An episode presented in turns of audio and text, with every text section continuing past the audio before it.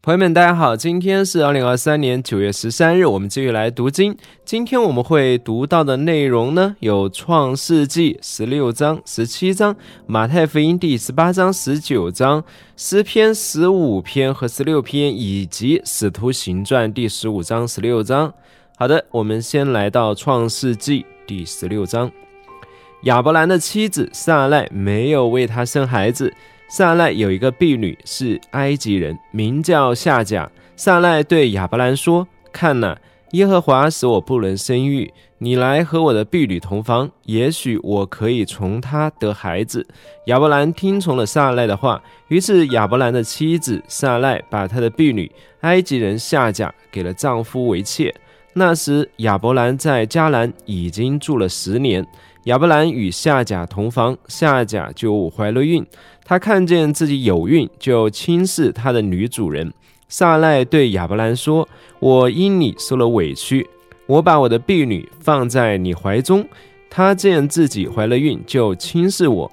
愿耶和华在你我之间判断。”亚伯兰对撒赖说：“看哪，婢女在你手里，你可以照你看为好的对待她。”于是撒赖虐待他，他就从撒赖面前逃走了。耶和华的使者在旷野的水泉旁，在苏瓦路上的水泉旁遇见夏甲，对他说：“撒赖的婢女夏甲，你从哪里来？要到哪里去？”他说：“我从我的女主人撒赖面前逃出来。”耶和华的使者对他说：“你要回到你的女主人那里，屈服在他手下。”耶和华的使者对他说：“我必使你的后裔极其繁多，多到不可胜数。”耶和华的使者又对他说：“看哪，你已怀孕，要生一个儿子，你要给他起名叫以斯玛利，因为耶和华听见了你的苦楚。他为人必像野驴，他的手要攻打人，人的手也要攻打他，他必常与他的众弟兄作对。”夏甲就称那向他说话的耶和华为你是看见的神，因为他说他看见了我之后，我还能在这里看见他吗？所以这井名叫毕尔拉海赖。看了，他位于加底斯和巴列的中间。后来，夏甲为亚伯兰生了一个儿子。亚伯兰给夏甲生的儿子起名叫以斯玛利。夏甲为亚伯兰生以斯玛利的时候，亚伯兰年八十六岁。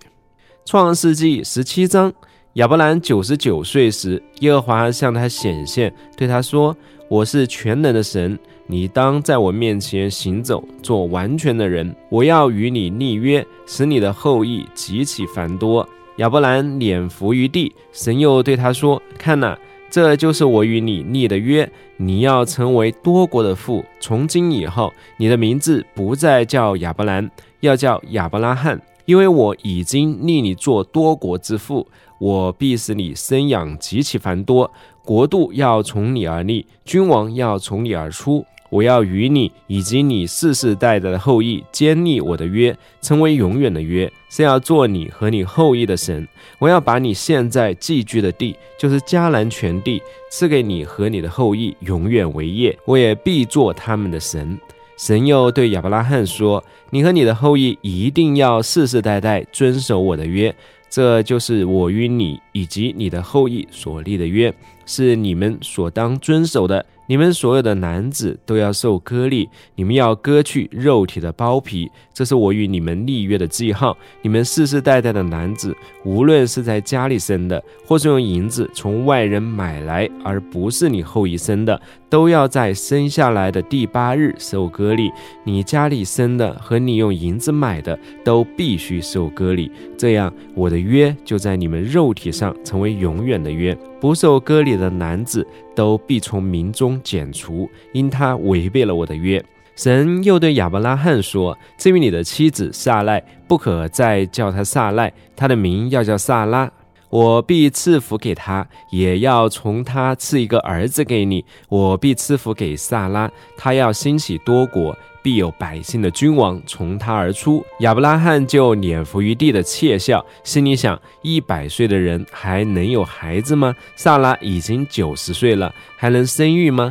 亚伯拉罕对神说：“但愿以斯玛利活在你面前。”神说：“不，你妻子撒赖必为你生一个儿子，你要给他起名叫以撒。我要与他建立我的约，成为他后裔永远的约。至于以斯玛利，我已听见你了。看呢，我必赐福给他，使他兴旺，及其繁多。他必生十二个族长，我要使他成为大国。”到明年锁定的时候，萨拉必为你生以撒，我要与他建立我的约。神和亚伯拉罕说完了话，就离开他上身去了。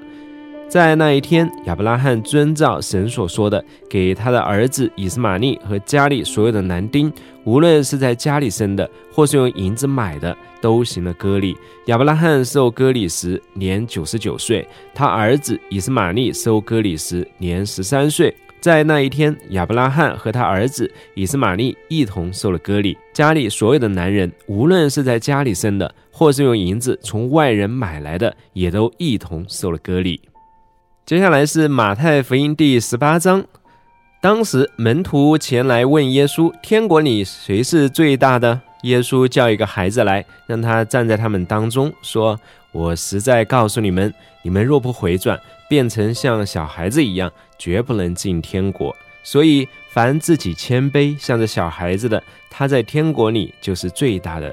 凡为我的名接纳一个像这小孩子的，就是接纳我。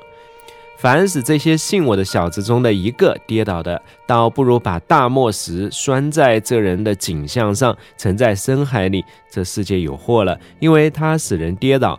绊倒人的事是免不了的，那绊倒人的有祸了。如果你一只手或是一只脚使你跌倒，就把它砍下来扔掉；你缺一只手或是一只脚进入永生。必有两手两脚被扔进永火里还好。如果你一只眼是你跌倒，就把它挖出来扔掉。你只有一只眼进入永生，必有两只眼被扔进地狱的火里还好。你们要小心，不可轻看这些小子中的一个。我告诉你们，他们的天使在天上常见我天父的面。一个人若有一百只羊，其中一只走迷了路，你们的意见如何？他岂不留下这九十九只在山上去找那只迷路的羊吗？若是找到了，我实在告诉你们，他为这一只羊欢喜。比为那没有迷路的九十九只欢喜还大呢。你们在天上的父也是这样，不愿意失去这些小子中的一个。若是你的弟兄得罪你，你要去，趁着只有他和你在一起的时候，指出他的错来。他若听你，你就赢得了你的弟兄；他若不听，你就另外带一个或两个人同去，因为任何指控都要凭两个或三个证人的口述才能成立。他若是不听他们，就去告诉教会；若是不听教会，就把他看作外邦人和税吏。我实在告诉你们，凡你们在地上所捆绑的，在天上也要捆绑；凡你们在地上所释放的，在天上也要释放。我又实在告诉你们。若是你们中间有两个人在地上同心合意的求什么事，我在天上的父必为他们成全。因为哪里有两三个人奉我的名聚会，哪里就有我在他们中间。那时，彼得进前来对耶稣说：“主啊，我弟兄得罪我，我当饶恕他几次呢？到七次够吗？”耶稣说：“我告诉你。”不是到七次，而是到七十个七次，因为天国好像一个王要和他仆人算账。他开始算的时候，有人带了一个欠一万他连德的仆人来，因为他没有什么偿还之物。主人下令把他和他妻子儿女以及一切所有的都卖了来偿还。那仆人就俯伏向他叩首说。宽容我吧，我都会还你的。那仆人的主人就动了慈心，把他释放了，并且免了他的债。那仆人出来，遇见一个欠他一百个银币的同伴，就揪着他，扼住他的喉咙，说：“把你所欠的还我。”他的同伴就俯伏央求他说：“宽容我吧，我会还你的。”他不肯，却把他下在监里，直到他还了所欠的债。同伴们看见他所做的事，就很悲愤，把这一切的事都告诉了主人。于是主人叫了他来，对他说：“你这恶奴才，你央求我，我就把你所欠的都免了。你不应该怜悯你的同伴，像我怜悯你吗？”主人就大怒，把他交给施行的，直到他还清了所欠的债。你们个人若不从心里饶恕你的弟兄，我天父也要这样待你们。马太福音第十九章，耶稣说完了这些话，就离开加利利，来到犹太的境内，约旦河的东边，有一大群人跟着他，他就在那里医治好了他们。有些法利赛人来试探耶稣，说：“无论什么缘故，人休妻都合法吗？”耶稣回答。那起初造人的是造男造女，并且说，因此人要离开父母与妻子结合，二人成为一体。这经文你们没有念过吗？既然如此，夫妻不再是两个人，而是一体的了。所以神配合的人不可分开。法利赛人说：这样，摩西为什么吩咐给妻子休书就可以休她呢？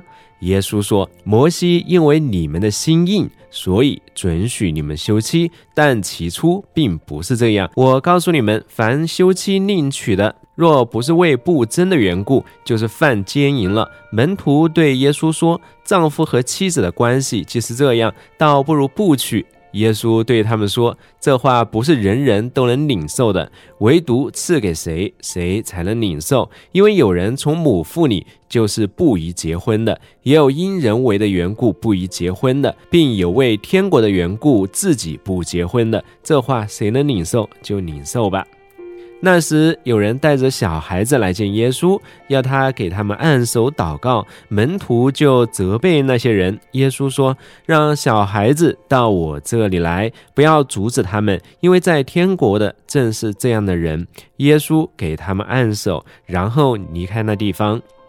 有一个人进前来问耶稣：“老师，我该做什么善事才能得永生？”耶稣对他说：“你为什么问我关于善的事呢？只有一位是善良的。你若要进入永生，就该遵守诫命。”他说：“哪些诫命？”耶稣说：“就是不可杀人，不可奸淫，不可偷盗，不可做假见证，当孝敬父母，又当爱邻如己。”那青年说：“这一切我都遵守了，还缺少什么呢？”耶稣说：“你若愿意做完全人，去变卖你所拥有的，分给穷人，就必有财宝在天上，然后来跟从我。”那青年听见这话，就忧忧愁愁的走了，因为他的产业很多。耶稣对门徒说：“我实在告诉你们，财主进天国是难的。我再告诉你们，骆驼穿过针眼，比财主进神的国还容易呢。”门徒听见这话，就非常惊奇，说：“这样，谁能得救呢？”耶稣看着他们说：“在人这是不能，在神凡事都能。”于是彼得回应对他说：“看呐，我们已经撇下一切跟从你了，我们会得到什么呢？”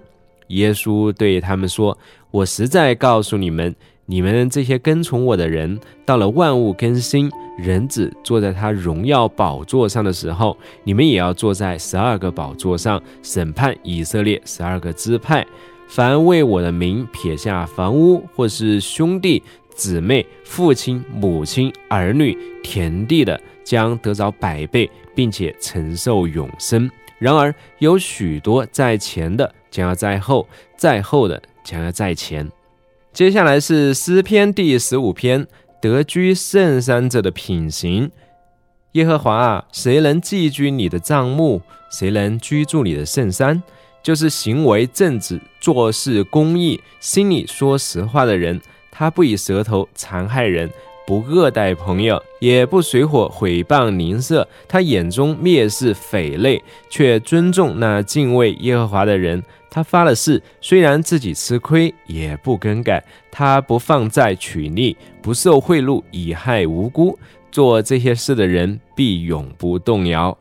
诗篇第十六篇，为信心稳固而祈祷。神啊，求你保佑我，因为我投靠你。我曾对耶和华说：“你是我的主，我的福气唯独从你而来。论到世上的圣民，他们是尊贵的人，是我喜悦的。追逐别神的，他们的愁苦必增加。他们所浇奠的血，我不献上，我嘴唇也不提别神的名号。耶和华是我的产业，是我杯中的福分。我所得的，你为我持守，用神量给我的地界。”坐落在佳美之处。我的产业实在美好，我要称颂那指引我的耶和华。在夜间，我的心肠也指教我。我让耶和华常在我面前，因他在我右边，我就不致动摇。因此，我的心欢喜，我的灵快乐，我的肉身也要安然居住，因为你必不将我的灵魂撇在阴间，也不让你的圣者见地府。你必将生命的道路指示我，在你面前有满足的喜乐，在你右手中有永远的福乐。接下来是《使徒行传》第十五章，有几个人从犹太下来，教导弟兄们说：“你们若不按照摩西的规矩受割礼，不能得救。”保罗和巴拉巴跟他们发生了激烈的争执和辩论，大家就决定指派保罗、巴拉巴和本会的几个人为所辩论的事上耶路撒冷去见使徒和长老。于是教会为他们送行，他们经过腓利基、萨马尼亚，沿途叙说外邦人归主的事，使众弟兄都非常欢喜。他们到了耶路撒冷，教会使徒和长老都接待他们，他们就述说神同他们所做的一切事。唯有几个法利赛派的信徒起来说，必须给外邦人行割礼，吩咐他们遵守摩西的律法。使徒和长老聚集商议这事，辩论了许久后，彼得站起来对他们说：“诸位弟兄，你们知道，神早已在你们中间拣选了我，让外邦人从我口中得听福音之道，而且相信。”知道人心的神也为他们做了见证，赐圣灵给他们，正如给我们一样。又借着信洁净了他们的心。他们和我们之间并没有什么分别。现在你们为什么试探神，要把我们祖宗和我们所不能负的恶放在门徒的景象上呢？相反的，我们相信我们得救是因主耶稣的恩典，和他们一样。众人都默默无声。听巴拉巴和保罗诉说神借着他们在外邦人中所行的神迹和奇事，他们讲完了。雅各回答说：“诸位弟兄，请听我说。”刚才西门述说神当初怎样眷顾外邦人，从他们中间选取人民归于自己的名下。众先知的话也与这意思相符合，正如经上所写的：“此后我要回来，重新修造大卫倒塌了的帐幕。”从废墟中重新修造，把它建立起来，使剩余的人，就是凡称我名的外邦人都寻求主。这话是自古以来显明这些事的主说的。所以我的意见是，不可难为那归向神的外邦人，但是要写信吩咐他们境界偶像所玷污的东西，血和勒死的牲畜。境界淫乱，因为历代以来，摩西的书在各城都有人宣讲，每逢安息日也在会堂里诵读。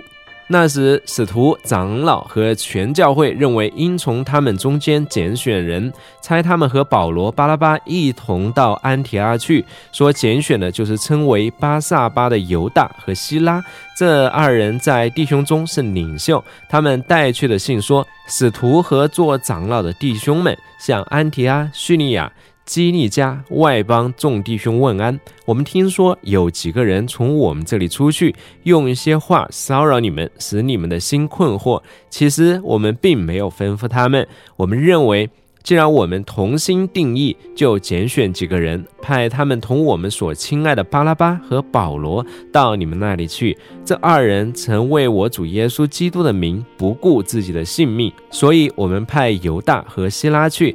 他们也会亲口诉说这些事，因为圣灵和我们决定，除了这几件重要的事，不将别的重担放在你们身上，就是境界偶像所玷污的东西，血和勒死的牲畜，境界淫乱这几件，你们若能自己境界就好了。祝你们安康。他们既奉了差遣，就下到安提阿去，聚集会众，把书信交给他们。